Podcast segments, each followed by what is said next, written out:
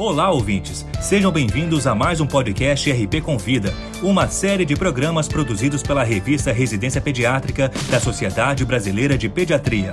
Semanalmente, um tema diferente de interesse dos médicos e demais profissionais de saúde é abordado por especialistas convidados. Nesta edição, abordaremos o tema vacina tríplice bacteriana acelular para falar sobre o assunto, convidamos o Dr. Marcelo Otsuka, vice-presidente do Departamento de Infectologia da Sociedade de Pediatria de São Paulo. O especialista também é coordenador do Comitê de Infectologia Pediátrica da Sociedade Brasileira de Infectologia. Acompanhe a exposição.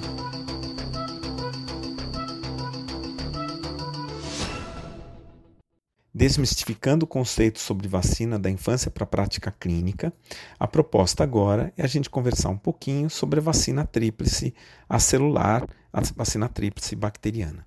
O primeiro conceito que a gente quer deixar muito claro é que a vacina tríplice ela deve sim ser realizada também em prematuros.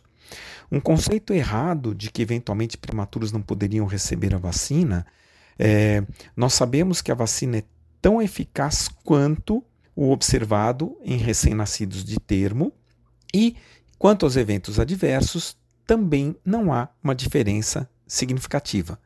Então é importante sim que a vacina seja realizada também no prematuro. Nós temos que lembrar que atualmente no Brasil nascem em torno de 10% de prematuros por ano o que significa um número enorme de crianças que não estariam protegidas se a gente não fizesse a vacina. Isso também é observado em relação à eficácia para outras vacinas, como vacina para hepatite, para poliomielite, que eventualmente inclusive são associadas à tríplice. Essas vacinas também obtêm é, resposta, eficácia nos prematuros da mesma maneira e também não há um aumento nos eventos adversos que elas ocasionam.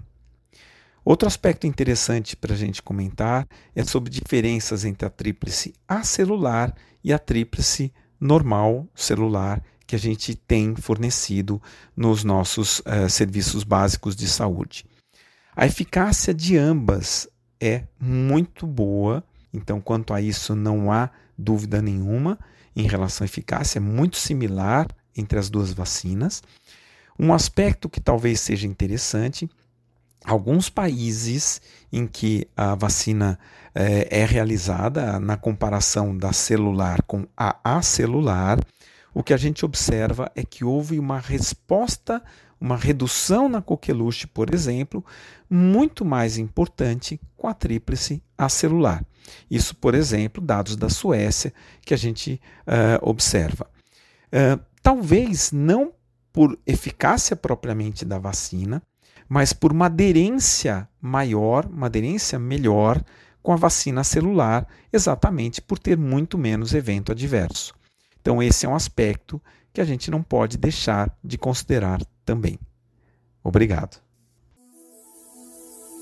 Esse foi o Dr. Marcelo Otsuka falando sobre vacina tríplice bacteriana acelular.